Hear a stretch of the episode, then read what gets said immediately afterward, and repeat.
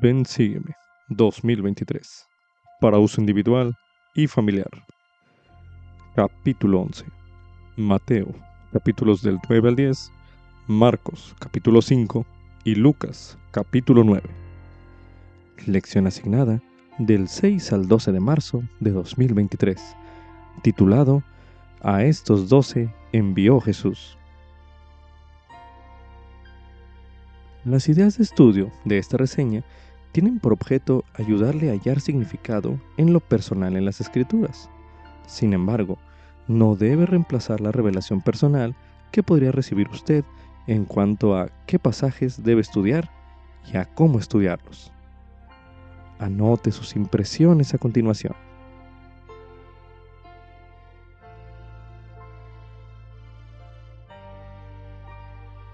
Rápidamente se esparcían las noticias de las sanaciones milagrosas de Jesús. Las multitudes le seguían con la esperanza de hallar alivio a sus enfermedades. Sin embargo, cuando el Salvador contemplaba las multitudes, él veía más que sus dolencias físicas. Lleno de compasión, él veía ovejas que no tienen pastor. A la verdad, la mies es mucha, observó, pero los obreros son pocos. Así dice en Mateo capítulo 9 los versículos 36 y 37. De modo que, al ver estas cosas, llamó a doce apóstoles, les dio autoridad y los envió a enseñar y ministrar a las ovejas perdidas de la casa de Israel. Hoy en día sigue habiendo gran necesidad de más obreros para servir a los hijos del Padre Celestial. Aún hay doce apóstoles, y hay más discípulos de Jesucristo que nunca antes. Personas que pueden declarar a todo el mundo, el reino de los cielos se ha acercado. Como subtítulo, no temas, cree solamente. Esto es correspondiente a Mateo capítulo 9, los versículos del 18 al 26, y Marcos capítulo 5, los versículos del 22 al 43 continuación se leerá Mateo capítulo 9, los versículos del 18 al 26, que dicen lo siguiente. Mientras él les hablaba estas cosas, he aquí vino uno de los principales y se postró ante él, diciendo, Mi hija acaba de morir, pero ven y pon tu mano sobre ella y vivirá. Y se levantó Jesús y le siguió, y también sus discípulos. Y he aquí una mujer enferma de flujo de sangre desde hacía doce años. Se le acercó por detrás y tocó el borde de su manto, porque decía dentro de sí, si solamente tocare su manto, seré sanada.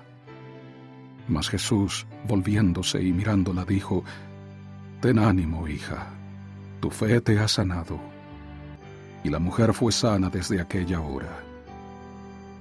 Y cuando entró Jesús en la casa del principal, viendo a los que tocaban flautas y a la gente que hacía bullicio, les dijo, Apartaos, porque la niña no está muerta, sino que duerme. Y se burlaban de él. Y cuando la gente fue echada fuera, entró y la tomó de la mano, y la niña se levantó y se difundió la fama de eso por toda aquella tierra. Continuación se leerá Marcos capítulo 5, los versículos del 22 al 43, que dicen lo siguiente. Y vino uno de los principales de la sinagoga llamado Jairo, y cuando le vio, se postró a sus pies, y le rogaba mucho, diciendo, mi hija está al borde de la muerte. Ven y pon las manos sobre ella para que sea salva y viva. Y fue con él, y le seguía una gran multitud, y le apretaban. Y una mujer que padecía de flujo de sangre desde hacía doce años, y había sufrido mucho a manos de muchos médicos, y había gastado todo lo que tenía, y de nada le había aprovechado, sino que le iba peor, cuando oyó hablar de Jesús, se acercó por detrás entre la multitud y tocó su manto, porque decía, si tocare tan solo su manto, quedaré sana. Y al instante la fuente de sangre se secó, y sintió en el cuerpo que estaba sana de aquel padecimiento. E inmediatamente Jesús, conociendo en sí mismo que había salido virtud de él, volviéndose a la multitud, dijo, ¿Quién ha tocado mis vestidos? Y le dijeron sus discípulos, ¿ves que la multitud te aprieta y dices, ¿quién me ha tocado? Y él miraba alrededor para ver a la que había hecho esto. Entonces la mujer, temiendo y temblando, sabiendo lo que en ella se había hecho, vino y se postró delante de él y le dijo toda la verdad. Y él le dijo, Hija, tu fe te ha sanado, ve en paz y queda sana de tu aflicción. Y mientras él aún hablaba, vinieron de la casa del principal de la sinagoga diciendo, Tu hija ha muerto, ¿para qué molestas más al maestro? Pero Jesús, oyendo lo que se decía, dijo al principal de la sinagoga, No temas, cree solamente. Y no permitió que nadie fuese con él, sino Pedro y Jacobo y Juan, hermano de Jacobo. Y vino a la casa del principal de la sinagoga, y vio el alboroto y a los que lloraban y gemían mucho. Y entrando les dijo, ¿Por qué alborotáis y lloráis? La muchacha no está muerta, sino duerme. Y hacían burla de él. Mas él, echando fuera a todos, tomó al padre y a la madre de la muchacha, y a los que estaban con él, y entró donde estaba la muchacha. Y tomando la mano de la muchacha, le dijo, Talita Kumi, que interpretado es, Muchacha, a ti te digo, levántate. Y al instante la muchacha se levantó y andaba, pues tenía doce años, y se espantaron con gran espanto. Mas él les mandó mucho que nadie lo supiese, y dijo que le diesen de comer a la muchacha. Cuando Jairo le pidió por primera vez a Jesús que sanara a su hija, ésta se hallaba al borde de la muerte. Jairo habló con urgencia, pero con esperanza. Ven y pon las manos sobre ella para que viva.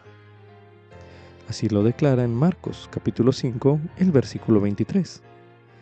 Sin embargo, mientras iban de camino, un mensajero avisó a Jairo que era demasiado tarde. Le dijo, Tu hija ha muerto. ¿Por qué molestas más al maestro?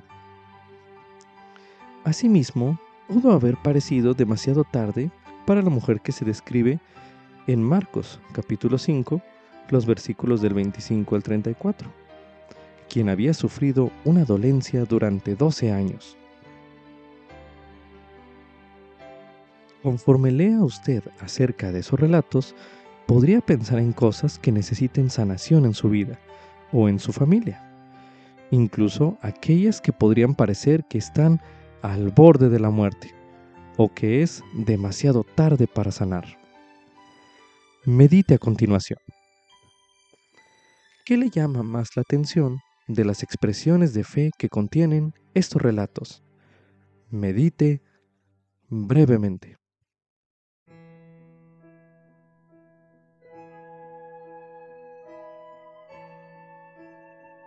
Ahora medite a continuación.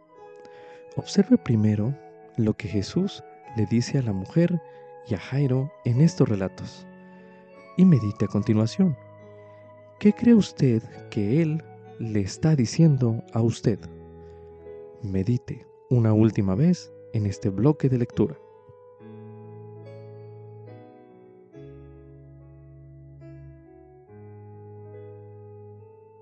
Continuación se leerá Lucas capítulo 8 los versículos del 41 al 56, que dicen lo siguiente. Y he aquí, llegó un hombre llamado Jairo, que era principal de la sinagoga, y postrándose a los pies de Jesús, le rogaba que entrase en su casa, porque tenía una hija única, como de doce años, que se estaba muriendo. Y mientras Jesús iba, le apretaba la multitud y una mujer que padecía de flujo de sangre desde hacía doce años, y que había gastado en médicos todo lo que tenía, y que por ninguno había podido ser curada. Se le acercó por detrás y tocó el borde de su manto, y al instante cesó su flujo de sangre. Entonces Jesús dijo, ¿quién es el que me ha tocado? Y negando todos, dijo Pedro y los que estaban con él, Maestro, la multitud te aprieta y oprime, y preguntas, ¿quién es el que me ha tocado? Y Jesús dijo, Alguien me ha tocado, porque yo he percibido que ha salido poder de mí. Entonces, cuando la mujer vio que no había pasado inadvertida, vino temblando, y postrándose delante de él, le declaró delante de todo el pueblo por qué causa le había tocado y cómo al instante había sido sanada. Y él le dijo, Hija, tu fe te ha sanado, ve en paz. Mientras él aún hablaba, vino uno de la casa del principal de la sinagoga a decirle, Tu hija ha muerto, no importunes más al maestro. Y oyéndolo Jesús le respondió, No temas, cree solamente, y ella será sanada. Y entrando en la casa, no dejó entrar a nadie consigo, sino a Pedro, y a Jacobo, y a Juan, y al padre y a la madre de la niña. Y lloraban todos y se lamentaban. Y él dijo, No lloréis, no está muerta, sino que duerme y hacían burla de él, sabiendo que estaba muerta. Pero él, tomándola de la mano, clamó diciendo, Muchacha, levántate. Entonces su espíritu volvió, y se levantó inmediatamente, y él mandó que le diesen de comer. Y sus padres estaban atónitos, pero Jesús les mandó que a nadie dijesen lo que había sucedido. También se recomienda estudiar el mensaje Cómo obtener el poder de Jesucristo en nuestra vida, por el presidente Russell M. Nelson, en aquel entonces presidente del Quórum de los Doce Apóstoles, mensaje pronunciado en la Conferencia General de abril de 2017, el cual escucharemos a continuación. Mis queridos hermanos y hermanas, Vivimos en una dispensación sumamente difícil. Estamos rodeados de desafíos, controversias y complejidades. Estos tiempos turbulentos fueron previstos. El Salvador mismo advirtió que en nuestros días el adversario incitaría la ira en el corazón de los hombres y los descarriaría. Sin embargo, nuestro Padre Celestial nunca tuvo la intención de que afrontáramos solos el laberinto de los problemas personales y las dificultades sociales. De tal manera nos amó Dios que envió a su Hijo unigénito para ayudarnos, y su Hijo Jesucristo dio su vida por nosotros para que pudiésemos tener acceso al poder divino un poder suficiente para sobrellevar las cargas, obstáculos y tentaciones de nuestros días. Hoy me gustaría hablar sobre cómo podemos obtener en nuestra vida el poder de nuestro Señor y Maestro Jesucristo. Comenzamos al aprender de Él. Es imposible que nos salvemos en la ignorancia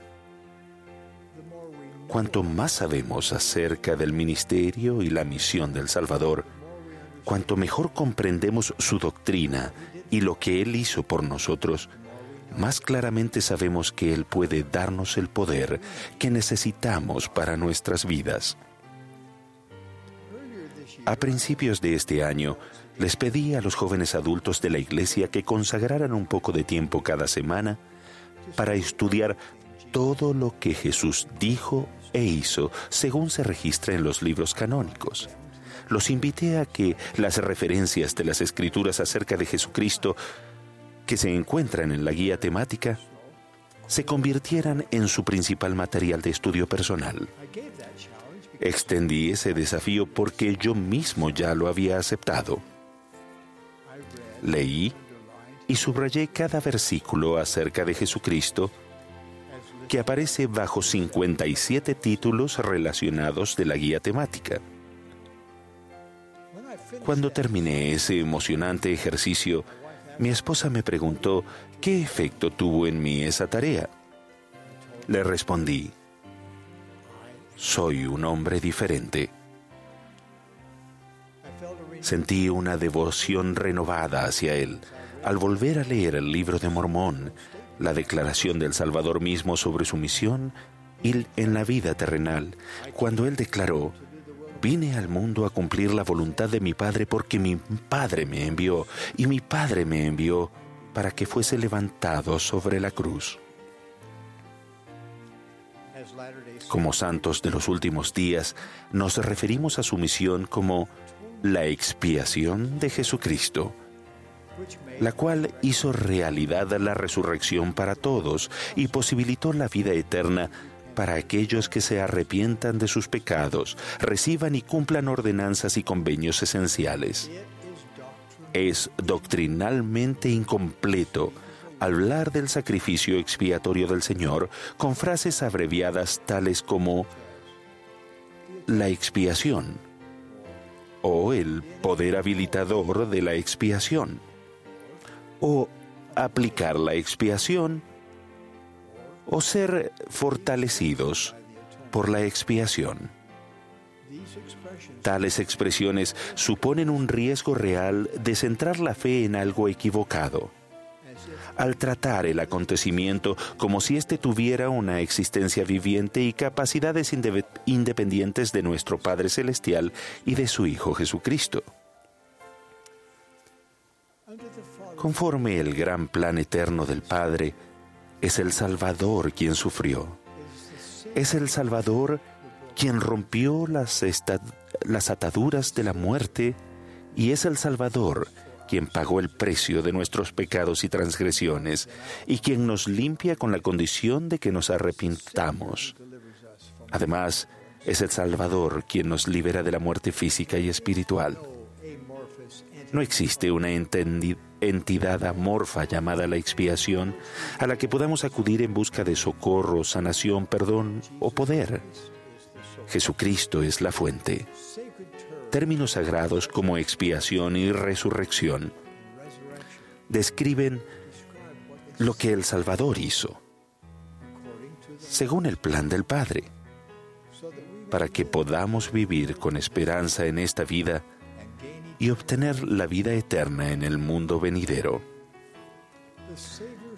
El sacrificio expiatorio del Salvador, el acto central de toda la historia de la humanidad, se comprende y se aprecia más cuando lo relacionamos expresa y claramente con Él. El profeta José Smith hizo hincapié en la importancia de la misión del Salvador cuando declaró enfáticamente que los principios fundamentales de nuestra religión son el testimonio de los apóstoles y de los profetas concerniente a Jesucristo, que murió, fue sepultado, se levantó al tercer día y ascendió a los cielos, y todas las otras cosas que pertenecen a nuestra religión son únicamente apéndices de eso. Fue esta declaración del profeta la que incentivó a 15 profetas, videntes y reveladores a publicar y firmar su testimonio para conmemorar el aniversario número 2000 del nacimiento del Señor. Este testimonio histórico se titula El Cristo viviente. Muchos miembros han memorizado las verdades que contiene otros apenas saben que existe. A medida que procuran aprender más acerca de Jesucristo, los insto a estudiar el Cristo viviente. Cuando dedicamos tiempo a aprender sobre el Salvador y su sacrificio expiatorio, sentimos el deseo de participar en otro elemento clave para tener acceso a su poder. Elegimos tener fe en Él y seguirlo. Los discípulos verdaderos de Jesucristo están dispuestos a destacarse, defender sus principios y ser diferentes a la gente del mundo. Son impávidos, devotos y valientes. Conocí a tales discípulos durante una asignación reciente en México donde me reuní con funcionarios gubernamentales y también con líderes de otras denominaciones religiosas. Cada uno de ellos me agradeció por los heroicos y exitosos esfuerzos de nuestros miembros por proteger y preservar matrimonios y familias firmes en su país. Al llegar a ser discípulos tan poderosos, no es fácil ni automático. Nuestro enfoque debe estar anclado en el Salvador y en su Evangelio. Es ser mentalmente riguroso y esforzarnos por mirar hacia Él en todo pensamiento. Cuando lo hacemos, nuestras dudas y temores desaparecen. Hace poco me hablaron de una joven y valiente Laurel. La invitaron a participar en una competencia estatal para su escuela secundaria durante la misma tarde en que se había comprometido a participar en una reunión de la Sociedad de Socorro Destaca. Cuando se dio cuenta del conflicto, les explicó a los organizadores de la competencia que necesitaba irse de la misma más temprano para asistir a una reunión importante. Le dijeron que sería descalificada si lo hacía. ¿Qué hizo la Laurel de los últimos días? Cumplió con su compromiso de participar en la reunión de la Sociedad de Socorro y según lo prometido, quedó descalificada de la competencia estatal. Cuando le preguntaron sobre su decisión, ella simplemente respondió, bueno, la iglesia es más importante, ¿no? La fe en Jesucristo nos impulsa a hacer cosas que de otro modo no haríamos. La fe que nos motiva a actuar nos da más acceso a su poder. También aumentamos el poder del Salvador en nuestra vida cuando hacemos convenios sagrados y guardamos dichos convenios con precisión. Nuestros convenios nos unen a Él y nos dan poder divino. Como fieles discípulos, nos arrepentimos y lo seguimos hasta las aguas del bautismo. Recorremos el camino de los convenios para recibir otras ordenanzas esenciales. Afortunadamente, además, el plan de Dios permite que esas bendiciones se extiendan a los antepasados que murieron sin tener la oportunidad de obtenerlas durante su vida terrenal. Los hombres y las mujeres que guardan sus convenios buscan la manera de conservarse sin mancha del mundo a fin de que nada impida que tengan acceso al poder del Salvador. Recientemente, una fiel esposa y madre escribió lo siguiente. Estos son tiempos difíciles y peligrosos. Qué bendecidos somos de tener un mayor conocimiento del plan de salvación y la guía inspirada de amorosos profetas y apóstoles y otros líderes para ayudarnos a navegar a salvo en estos mares tormentosos.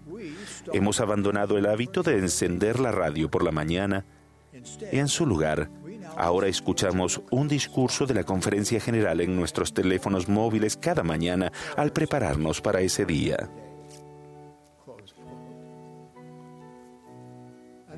Otro elemento para obtener el poder del Salvador en nuestra vida es acudir a Él con fe. Ese acudir requiere un esfuerzo diligente y enfocado. ¿Recuerdan el relato bíblico de la mujer que padeció durante 12 años un problema debilitante? Ella expresó gran fe en el Salvador cuando exclamó, si tocare tan solo su manto, quedaré sana. Esta mujer fiel y enfocada necesitaba estirar lo más posible la mano para acceder al poder de Él. Su estiramiento, una extensión física, era un símbolo de su estiramiento espiritual. Muchos de nosotros hemos exclamado desde lo más profundo de nuestro corazón alguna variante de las palabras de esta mujer. Si pudiera estirarme espiritualmente lo suficiente como para obtener el poder del Salvador en mi vida, sabría cómo, sabría cómo afrontar mi desgarradora situación, sabría qué hacer y tendría el poder para hacerlo. Cuando procuren, hermanos, el poder del Salvador en su vida, con la misma intensidad que tiene uno que se está ahogando, y lucha por respirar, el poder proveniente de Jesucristo será de ustedes. Cuando el Salvador sepa que ustedes realmente desean acudir a Él, cuando Él pueda sentir que el mayor deseo de sus corazones es obtener su poder en sus vidas, serán guiados por el Espíritu Santo para saber exactamente lo que deben hacer. Cuando se estiren espiritualmente más allá de lo que jamás se hayan esforzado, entonces su poder se derramará sobre ustedes. Entonces comprenderán el profundo significado de las palabras que cantamos en el himno El Espíritu de Dios.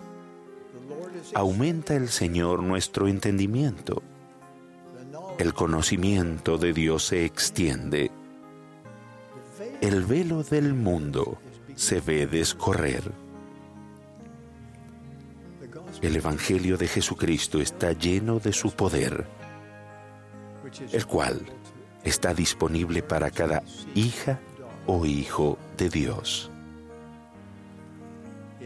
Aquellos que lo busquen fervientemente, testifico que cuando obtenemos su poder en nuestra vida, tanto Él como nosotros nos regocijamos.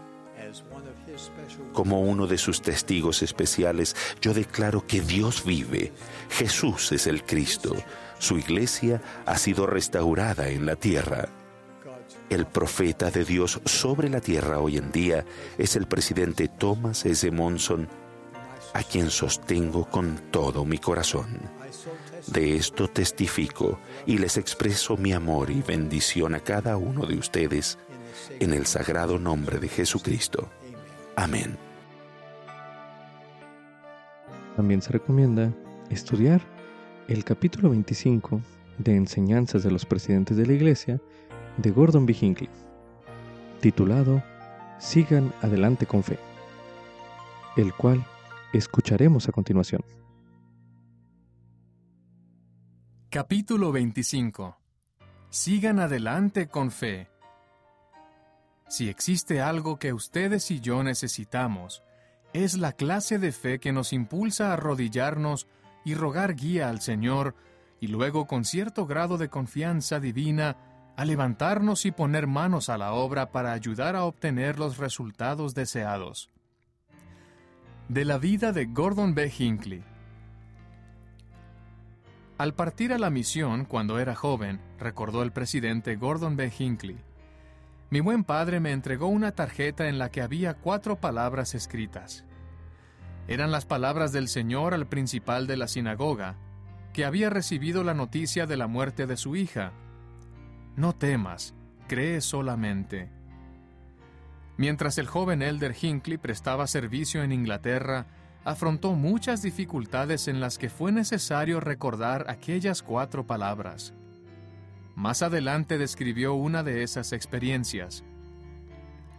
Un día, tres o cuatro de los periódicos londinenses publicaron algunas críticas de la reimpresión de un libro antiguo, de tono fraudulento y repugnante, en las que se decía que esa obra era la historia de los mormones.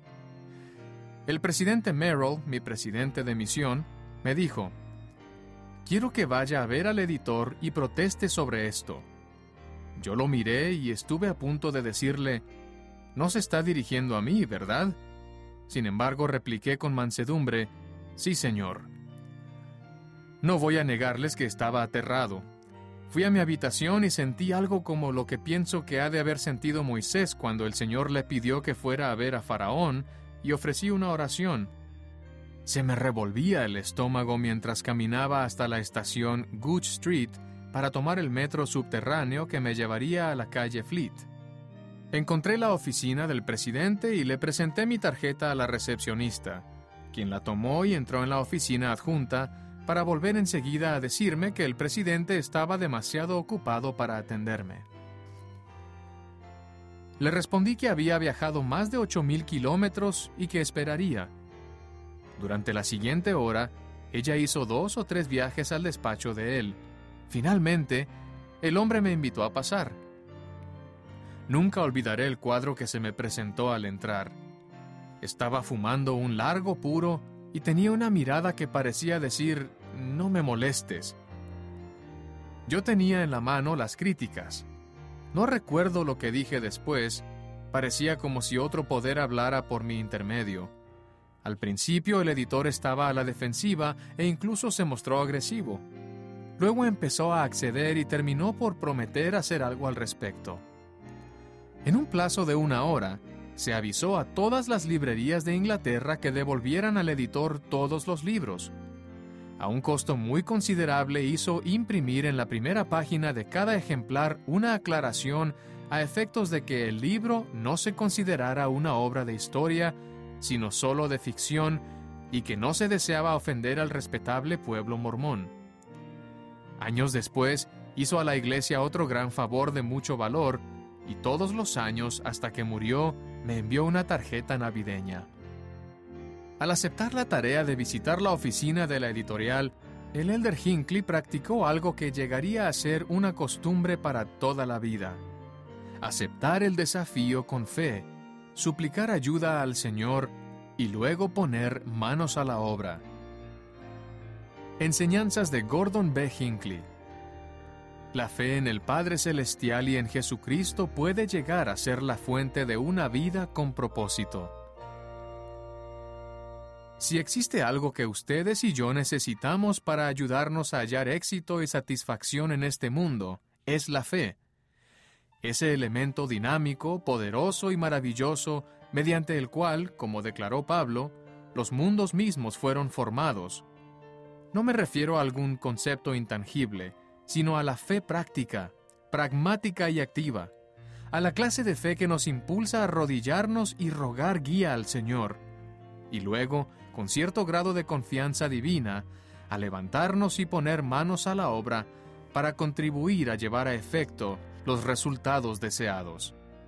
Esa fe es un recurso incomparable.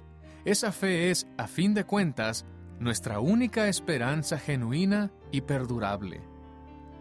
La fe puede llegar a ser la fuente misma de una vida con propósito. No hay motivación mayor para efectuar una labor meritoria que el conocimiento de que somos hijos de Dios, que Dios espera que hagamos algo con nuestra vida y que Él nos dará ayuda cuando la busquemos. Al hablar sobre la fe, no me refiero a ella en un sentido abstracto, me refiero a ella como una fuerza viviente y vital que viene con el reconocimiento de que Dios es nuestro Padre y de que Jesucristo es nuestro Salvador. La fe en un ser divino, en el Todopoderoso, es el gran poder motivador que puede cambiar nuestra vida. Hace mucho trabajé para una compañía ferroviaria cuyas vías atravesaban túneles en las montañas. Yo viajaba en tren con frecuencia. Era la época en que había locomotoras de vapor Aquellos gigantes de las vías eran enormes, rápidos y peligrosos, y a menudo me preguntaba cómo tenía valor el maquinista para hacer el largo viaje de noche. Entonces llegué a darme cuenta de que no era un solo viaje largo, sino una serie constante de viajes cortos. La locomotora tenía un foco potente que iluminaba el camino a una distancia de 350 a 450 metros. El maquinista veía solo esa distancia y era suficiente, debido a que la tenía constantemente delante de él durante toda la noche hasta que rayaba el nuevo día.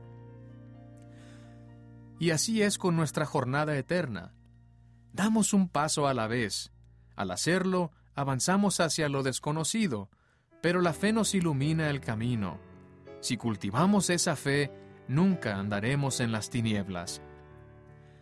El desafío que afronta cada miembro de esta iglesia es dar el siguiente paso, aceptar la responsabilidad que se le llame a cumplir aunque no se sienta capaz de ello y hacerlo con fe, con la expectativa absoluta de que el Señor iluminará el camino delante de él.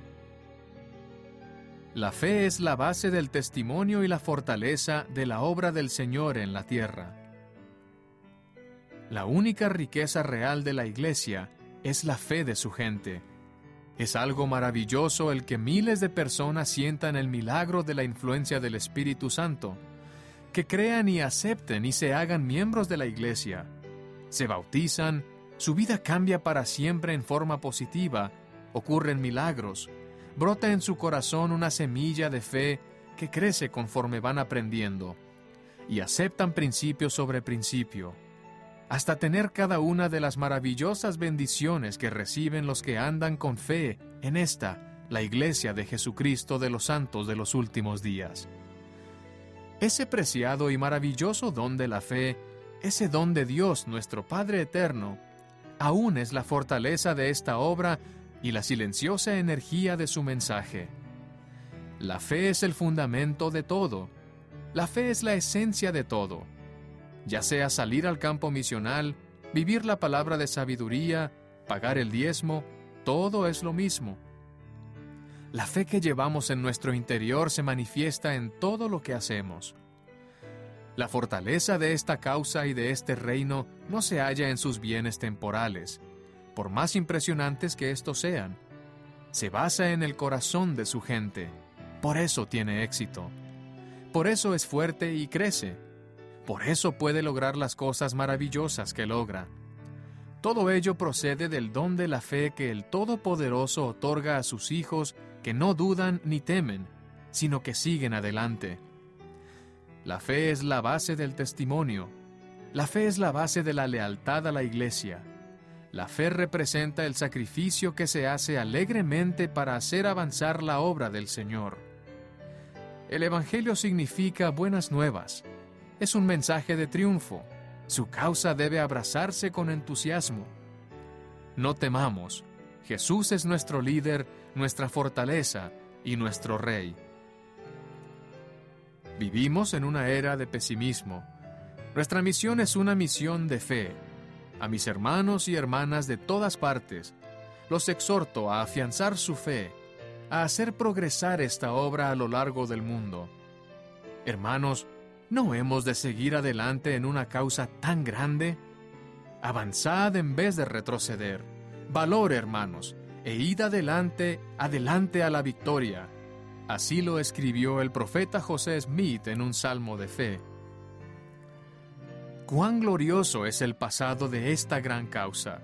Está lleno de heroísmo, valentía, audacia y fe. Cuán extraordinario es el presente, a medida que avanzamos para bendecir la vida de las personas en cualquier lugar que den oído al mensaje de los siervos del Señor. Cuán magnífico será el futuro, conforme el Todopoderoso haga avanzar su obra gloriosa, influyendo para bien en todo aquel que acepte y viva su Evangelio, extendiéndose incluso para bendición eterna de sus hijos e hijas de todas las generaciones, mediante la labor desinteresada de aquellos cuyo corazón está lleno de amor por el Redentor de la humanidad. Invito a cada uno de ustedes, sea cual fuere su condición en lo que respecta a ser miembros de esta iglesia, a erguirse y con un canto en el corazón, avanzar, vivir el Evangelio, amar al Señor y edificar el reino. Juntos mantendremos el curso y conservaremos la fe, pues el Todopoderoso es nuestra fortaleza. Con fe podemos superar el temor y cualquier obstáculo o dificultad de nuestra vida. ¿Quién de entre nosotros puede decir que no ha sentido temor? No sé de nadie que se haya librado completamente de eso. Algunas personas, por supuesto, experimentan temor a un grado mucho mayor que otras. Algunas son capaces de elevarse por encima de él con rapidez, pero otras quedan atrapadas y son arrastradas e incluso conducidas a la derrota.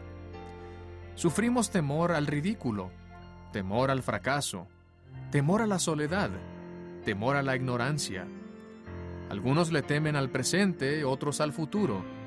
Algunos llevan la carga del pecado y darían casi cualquier cosa por quitarse los grilletes de esas cargas, pero temen cambiar su vida reconozcamos que el temor no viene de Dios. Más bien, este elemento desgastador y destructivo viene del adversario de la verdad y la rectitud. El temor es la antítesis de la fe. Es corrosivo y hasta mortal en sus efectos. Pablo le escribió a Timoteo, porque no nos ha dado Dios espíritu de cobardía, sino de poder, de amor y de dominio propio. Por tanto, no te avergüences del testimonio de nuestro Señor. Desearía que todos los miembros de la iglesia pusieran esas palabras en un lugar donde pudieran verlas cada mañana al comenzar el día.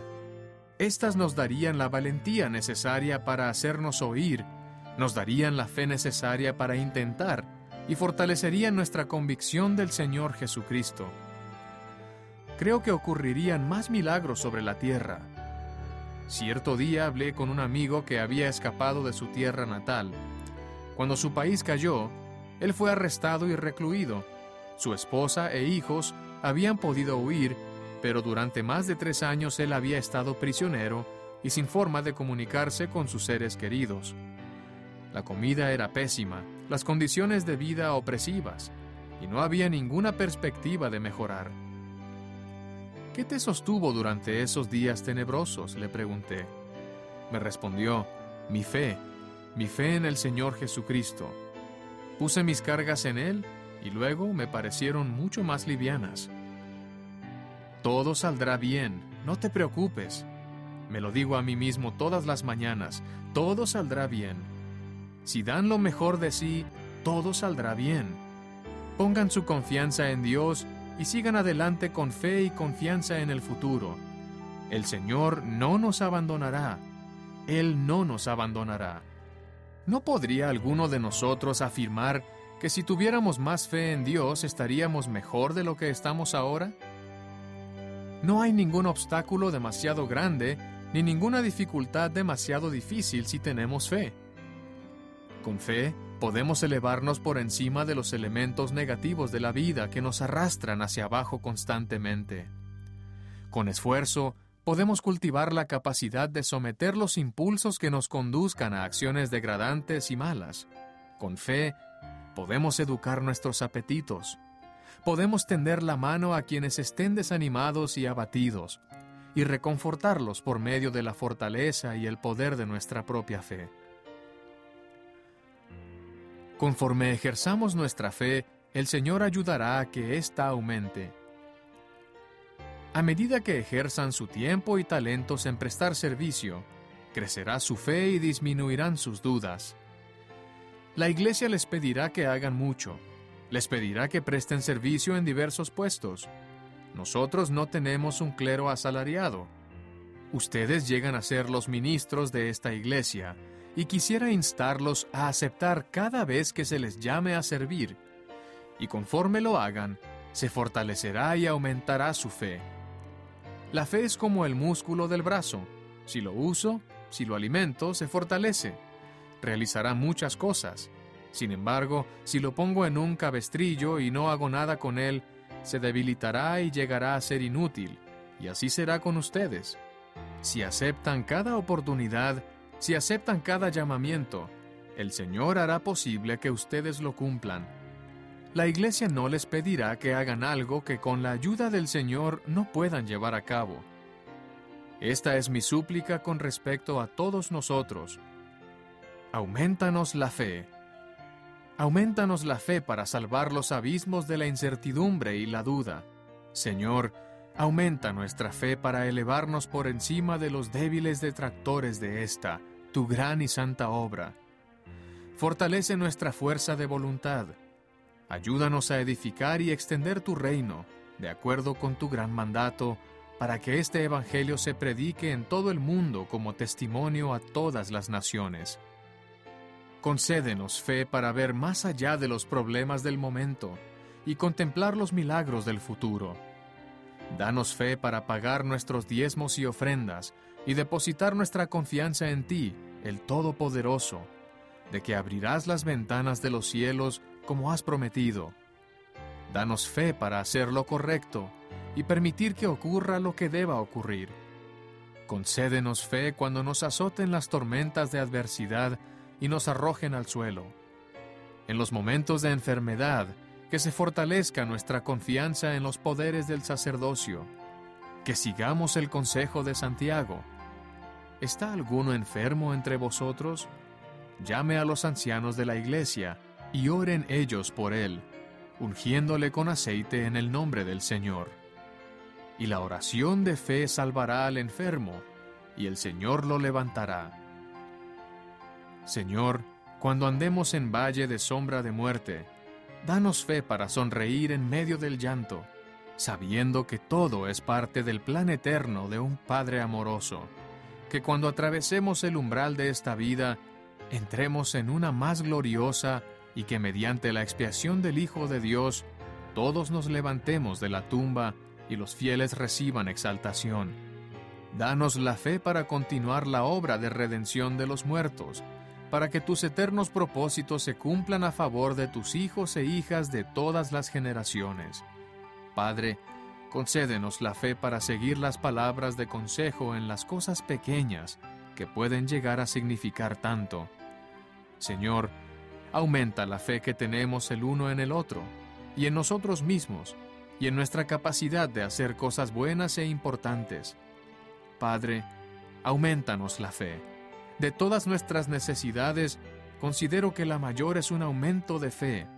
Y de ese modo, querido Padre, aumenta nuestra fe en ti y en tu amado Hijo, en tu gran obra eterna, en nosotros mismos como tus hijos y en nuestra capacidad de ir y hacer conforme a tu voluntad y tus preceptos. Lo ruego humildemente, en el nombre de Jesucristo. Amén. Como subtítulo, El Señor da a sus siervos poder para hacer su obra. Esto es correspondiente a Mateo, capítulo 10, así como Lucas, capítulo 9, los versículos del 1 al 6. A continuación se leerá Mateo, capítulo 10. Entonces, llamando a sus doce discípulos, les dio autoridad sobre los espíritus inmundos, para que los echasen fuera y sanasen toda enfermedad y toda dolencia. Y los nombres de los doce apóstoles son estos. El primero Simón, que es llamado Pedro, y su hermano Andrés, Jacobo, hijo de Zebedeo, y su hermano Juan, Felipe y Bartolomé, Tomás y Mateo, el publicano, Jacobo, hijo de Alfeo, y Lebeo, por sobrenombre Tadeo, Simón el cananita y Judas Iscariote, el que además le entregó. A estos doce envió Jesús, a los cuales dio mandamiento diciendo, Por camino de gentiles no vayáis, y en ciudad de samaritanos no entréis, sino id antes a las ovejas perdidas de la casa de Israel. Y yendo, predicad, diciendo, el reino de los cielos se ha acercado. Sanad enfermos, limpiad leprosos, resucitad muertos, echad fuera demonios. De gracia recibisteis, dad de gracia. No llevéis oro, ni plata, ni cobre en vuestras bolsas, ni alforja para el camino, ni dos ropas de vestir, ni calzado, ni bordón, porque el obrero es digno de su alimento. Mas en cualquier ciudad o aldea donde entréis, averiguad quién es digno en ella y reposad allí hasta que salgáis. Y al entrar en la casa, saludad. Y si la casa fuere digna, vuestra paz vendrá sobre ella. Mas si no fuere digna, vuestra paz se volverá a vosotros. Y si alguno no os recibiere ni oyere vuestras palabras, salid de aquella casa o ciudad y sacudid el polvo de vuestros pies. De cierto os digo que en el día del juicio el castigo será más tolerable para la tierra de Sodoma y de Gomorra que para aquella ciudad. He aquí yo os envío como a ovejas en medio de lobos. Sed pues prudentes como serpientes y sencillos como palomas. Y guardaos de los hombres, porque os entregarán a los concilios y os azotarán en sus sinagogas y aun ante gobernantes y ante reyes seréis llevados por causa de mí, para testimonio a ellos y a los gentiles. Pero cuando os entreguen, no os preocupéis de cómo o de qué hablaréis, porque en aquella hora os será dado lo que habéis de hablar. Pues no sois vosotros los que habláis, sino el Espíritu de vuestro Padre que habla en vosotros y el hermano entregará a la muerte al hermano, y el padre al hijo, y los hijos se levantarán contra los padres y los harán morir. Y seréis aborrecidos por todos por causa de mi nombre. Pero el que persevere hasta el fin, éste será salvo. Mas cuando os persigan en esta ciudad, huid a la otra, porque de cierto os digo que no acabaréis de recorrer todas las ciudades de Israel antes que venga el Hijo del Hombre. El discípulo no es más que su maestro, ni el siervo más que su señor. Bástale al discípulo ser como su maestro y al siervo como su señor. Si al padre de familia llamaron Beelzebú, ¿cuánto más a los de su casa? Así que no los temáis, porque nada hay encubierto que no haya de ser manifestado, ni oculto que no haya de saberse lo que os digo en la oscuridad, decidlo a plena luz, y lo que oís al oído, proclamadlo desde las azoteas. Y no temáis a los que matan el cuerpo, pero no pueden matar al alma. Más bien temed a aquel que puede destruir el alma y el cuerpo en el infierno. No se venden dos pajarillos por un cuarto. Con todo, ni uno de ellos cae a tierra sin saberlo vuestro Padre pues aún vuestros cabellos están todos contados. Así que no temáis. Más valéis vosotros que muchos pajarillos. A cualquiera pues que me confiese delante de los hombres, yo también le confesaré delante de mi Padre que está en los cielos. Y a cualquiera que me niegue delante de los hombres, yo también le negaré delante de mi Padre que está en los cielos. No penséis que he venido para traer paz a la tierra. No he venido para traer paz, sino espada. Porque he venido para poner en disensión al hombre contra su padre, y a la hija contra su madre, y a la nuera contra su suegra. Y los enemigos del hombre serán los de su casa. El que ama al padre o a la madre más que a mí, no es digno de mí. Y el que ama al hijo o a la hija más que a mí, no es digno de mí y el que no toma su cruz y sigue en pos de mí, no es digno de mí. El que haya su vida, la perderá, y el que pierde su vida por causa de mí, la hallará. El que os recibe a vosotros, a mí me recibe, y el que a mí me recibe, recibe al que me envió. El que recibe a un profeta porque es profeta, recompensa de profeta recibirá, y el que recibe a un justo porque es justo, recompensa de justo recibirá. Y cualquiera que dé a uno de estos pequeñitos un vaso de agua fría solamente, porque es discípulo, de cierto os digo que no perderá su recompensa. Continuación se leerá Lucas capítulo 9, los versículos del 1 al 6, que dicen lo siguiente. y reuniendo a sus doce discípulos, les dio poder y autoridad sobre todos los demonios y para sanar enfermedades. Y los envió a predicar el reino de Dios y a sanar a los enfermos, y les dijo, No toméis nada para el camino, ni bastón, ni alforja, ni pan, ni dinero, ni llevéis dos túnicas cada uno. Y en cualquier casa en que entréis, hospedaos allí, y de allí salid y donde quiera que no os recibieren, salid de aquella ciudad y sacudid el polvo de vuestros pies en testimonio contra ellos. Y saliendo, recorrían todas las aldeas, anunciando el Evangelio y sanando por todas partes.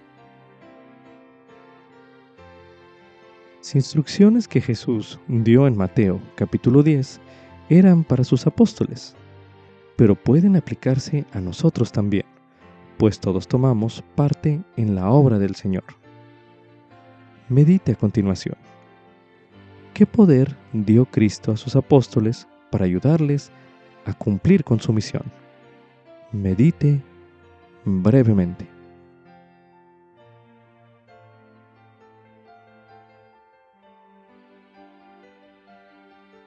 Ahora medite. ¿Cómo puede usted acceder a ese mismo poder para hacer la obra a la que ha sido llamado usted. medite nuevamente.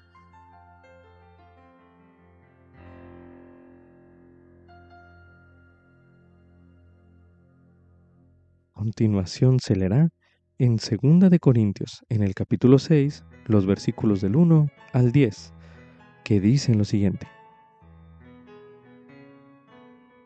Y así nosotros, como colaboradores juntamente con Él, os exhortamos también a que no recibáis en vano la gracia de Dios, porque dice, en tiempo aceptable te he oído, y en el día de salvación te he socorrido. He aquí ahora es el tiempo aceptable, he aquí ahora es el día de salvación. No damos a nadie ningún motivo de tropiezo para que nuestro ministerio no sea vituperado. Antes bien, nos recomendamos en todas las cosas como ministros de Dios en mucha paciencia, en tribulaciones, en necesidades, en angustias, en azotes, en cárceles, en alborotos, en trabajos, en desvelos, en ayunos, en pureza, en conocimiento, en longanimidad, en bondad, en el Espíritu Santo, en amor no fingido, en palabra de verdad, en poder de Dios, con armas de justicia a diestra y a siniestra, por honra y por deshonra, por mala fama y por buena fama, como engañadores, pero veraces como desconocidos, pero bien conocidos, como moribundos, pero he aquí vivimos, como castigados, pero no muertos, como entristecidos, pero siempre gozosos, como pobres, pero enriqueciendo a muchos, como no teniendo nada, pero poseyéndolo todo. Continuación se leerá en Doctrina y Convenios, en la sección 121, los versículos del 34 al 46, que dicen lo siguiente. He aquí, muchos son los llamados y pocos los escogidos. ¿Y por qué no son escogidos? Porque a tal grado han puesto su corazón en las cosas de este mundo y aspiran tanto a los honores de los hombres que no aprenden esta lección única, que los derechos del sacerdocio están inseparablemente unidos a los poderes del cielo, y que éstos no pueden ser gobernados ni manejados sino conforme a los principios de la rectitud. Es cierto que se nos pueden conferir, pero cuando intentamos encubrir nuestros pecados o satisfacer nuestro orgullo, nuestra vana ambición, o ejercer mando, dominio o compulsión sobre las almas de los hijos de los hombres en cualquier grado de injusticia, he aquí, los cielos se retiran, el Espíritu del Señor es ofendido, y cuando se aparta, se acabó el sacerdocio o autoridad de tal hombre. He aquí, antes que se dé cuenta, queda abandonado a sí mismo para dar coces contra el aguijón para perseguir a los santos y combatir contra Dios. Hemos aprendido, por tristes experiencias, que la naturaleza y disposición de casi todos los hombres, en cuanto reciben un poco de autoridad, como ellos suponen, es comenzar inmediatamente a ejercer injusto dominio. Por tanto, muchos son llamados, pero pocos son escogidos. Ningún poder o influencia se puede ni se debe mantener en virtud del sacerdocio, sino por persuasión, por longanimidad, benignidad, mansedumbre y por amor sincero, por bondad y por conocimiento puro, lo cual engrandecerá en gran manera el alma sin hipocresía y sin malicia, reprendiendo en el momento oportuno con severidad cuando lo induzca el Espíritu Santo, y entonces demostrando mayor amor hacia el que has reprendido, no sea que te consideres su enemigo, para que sepa que tu fidelidad es más fuerte que los lazos de la muerte. Deja también que tus entrañas se llenen de caridad para con todos los hombres y para con los de la familia de la fe, y deja que la virtud engalane tus pensamientos incesantemente, Entonces, tu confianza se fortalecerá en la presencia de Dios, y la doctrina del sacerdocio destilará sobre tu alma como rocío del cielo.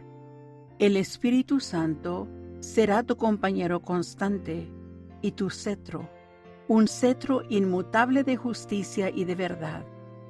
Y tu dominio será un dominio eterno y sin ser compelido fluirá hacia ti para siempre jamás. leer acerca sobre la comisión que Cristo dio a sus apóstoles en Mateo capítulo 10, que ya se leyó en este bloque de lectura, tal vez usted reciba impresiones sobre la obra que el Señor desea que usted haga. Un cuadro semejante al que se presenta o se recomienda a continuación puede ayudarle a organizar sus ideas. En una hoja en blanco coloque una tabla con dos columnas. La primera columna habla acerca de los acontecimientos que ocurrieron en ese capítulo de Mateo, que es Mateo capítulo 10. Y en la columna de la derecha usted va a notar las impresiones que reciba. Por ejemplo, la primera cosa que ocurrió en este capítulo fue que el Salvador dio poder a sus discípulos. Acerca de este acontecimiento, usted pudiera recibir la impresión de que Dios le dará el poder que necesita para hacer su obra. Coloque pausa a este recurso de audio y haga este ejercicio ahora mismo.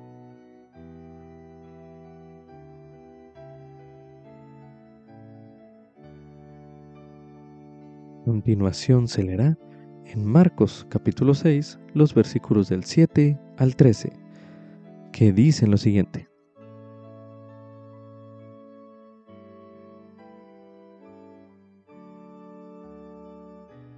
Ahora leeremos en los artículos de fe el artículo de fe número 6, el cual dice lo siguiente.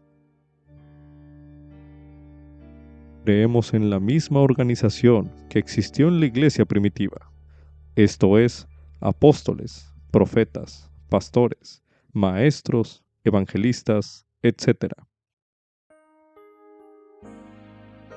También se recomienda estudiar el término apóstol en la guía para el estudio de las escrituras, disponible en churchofjesuschrist.org, el cual se leerá a continuación.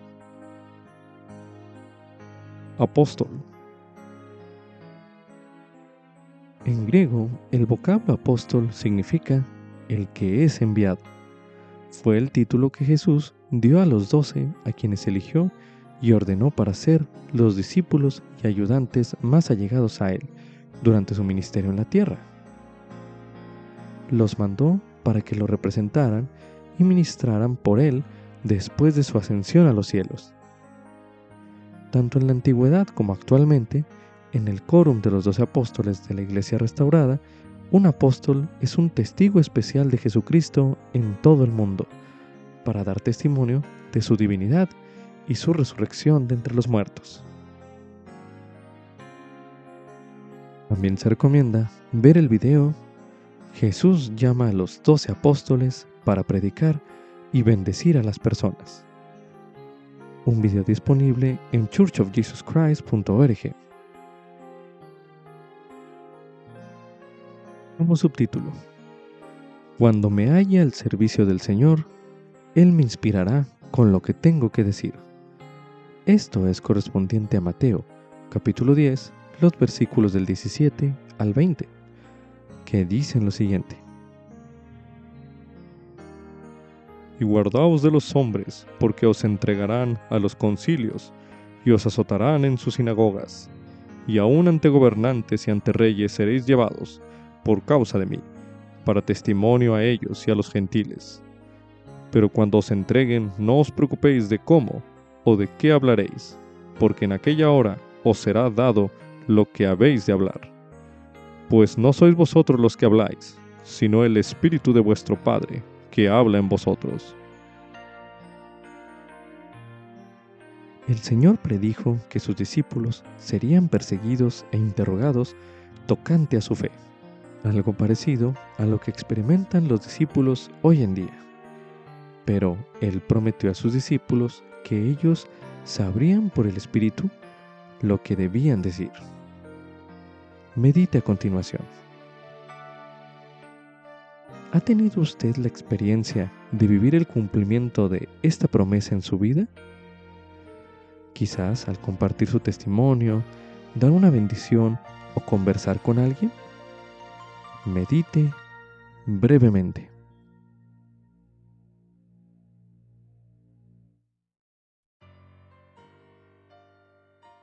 Si le ha venido a la mente alguna de estas experiencias, se sugiere pueda compartir esta experiencia con un ser querido o bien anotarlas en un diario personal. Coloque pausa este recurso de audio y haga este ejercicio ahora mismo.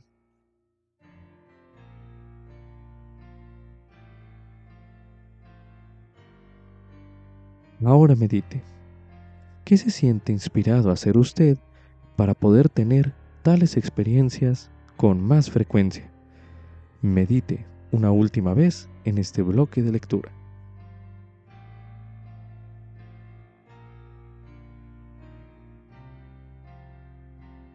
Continuación se leerá en Lucas capítulo 12 los versículos del 11 al 12, que dicen lo siguiente. Y cuando os lleven a las sinagogas y a los magistrados y a las autoridades, no os preocupéis de cómo o de qué habréis de responder, o qué habréis de decir. Porque el Espíritu Santo os enseñará en la misma hora lo que debéis decir. Ahora leeremos en Doctrina y Convenios, en la sección 84, el versículo 85, donde se menciona. Ni os preocupéis tampoco de antemano por lo que habéis de decir más atesorad constantemente en vuestras mentes las palabras de vida, y os será dado en la hora precisa la porción que le será medida a cada hombre. Como subtítulo, ¿qué quiso decir Jesús cuando dijo, no he venido para traer paz, sino espada? Esto es correspondiente a Mateo, capítulo 10, los versículos del 34 al 39, que dicen lo siguiente. No penséis que he venido para traer paz a la tierra. No he venido para traer paz, sino espada. Porque he venido para poner en disensión al hombre contra su padre, y a la hija contra su madre, y a la nuera contra su suegra. Y los enemigos del hombre serán los de su casa. El que ama al padre o a la madre más que a mí, no es digno de mí y el que ama al hijo o a la hija más que a mí, no es digno de mí. Y el que no toma su cruz y sigue en pos de mí, no es digno de mí. El que haya su vida, la perderá, y el que pierde su vida por mi causa, la hallará. El elder de Todd Christofferson del Quórum de los Dos Apóstoles enseñó lo siguiente. Estoy seguro de que algunos de ustedes han sido rechazados por su padre y su madre, sus hermanos y hermanas, y fueron aislados al haber aceptado el Evangelio de Jesucristo y haber hecho convenio con Él. De una u otra manera, la prioridad de su amor por Cristo ha requerido el sacrificio de relaciones que les eran preciadas y han derramado muchas lágrimas. Sin embargo, aunque no merma el amor que sienten, se mantienen firmes bajo esa cruz, demostrando que no se avergüenzan del Hijo de Dios. Este es un fragmento del mensaje Cómo encontrar tu vida. Un mensaje disponible en la Leona de marzo de 2016. El estar dispuesto a perder relaciones entrañables para poder seguir al Salvador viene acompañado de la promesa siguiente el que pierde su vida por causa de mí, la hallará. Esto se lee en Mateo capítulo 10, el versículo 39. Con esto concluye Ven, sígueme 2023 para uso individual y familiar. capítulo 11, Mateo, capítulos del 9 al 10, Marcos, capítulo 5 y Lucas, capítulo 9. Lección asignada del 6 al 12 de marzo de 2023, titulado A estos doce envió Jesús.